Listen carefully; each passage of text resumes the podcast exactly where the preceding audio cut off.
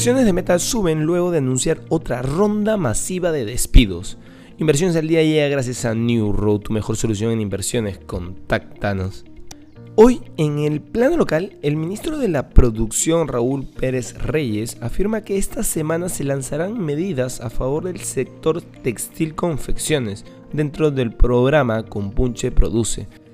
Este segmento productivo tiene un papel significativo en el objetivo de elevar la oferta exportable del país con valor agregado. Por ello, se anunciarán acciones sustanciales para elevar su competitividad y productividad. Por su parte, el tipo de cambio se mantiene estable en los 3,78 soles. En los mercados internacionales, los valores de Estados Unidos se encuentran en la animación suspendida, a la espera de la comparecencia hoy de Jeremy Powell ante el Comité Bancario del Senado. Los futuros del Dow Jones suben un 0,1%, mientras que los futuros del S&P 500 avanzan un 0,2% y los futuros del Nasdaq 100 un 0,3%.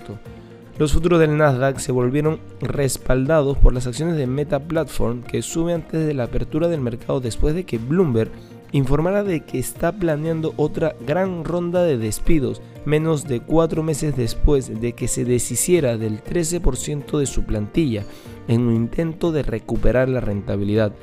Por otro lado, China ha remetido contra Estados Unidos por lo que califica como una política de cerco, contención y supresión, que según dice conducirá al conflicto.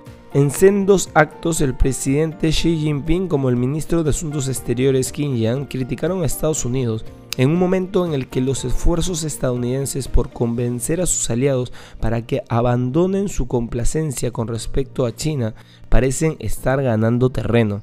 Alemania está a punto de vetar al proveedor de equipos de telecomunicaciones Huawei y a la empresa de telecomunicaciones ZTE, parte de su red 5G, según informa Reuters, mientras que el primer ministro de Canadá, Justin Trudeau, ha ordenado a una nueva investigación sobre las denuncias de intromisión de China en las elecciones canadienses.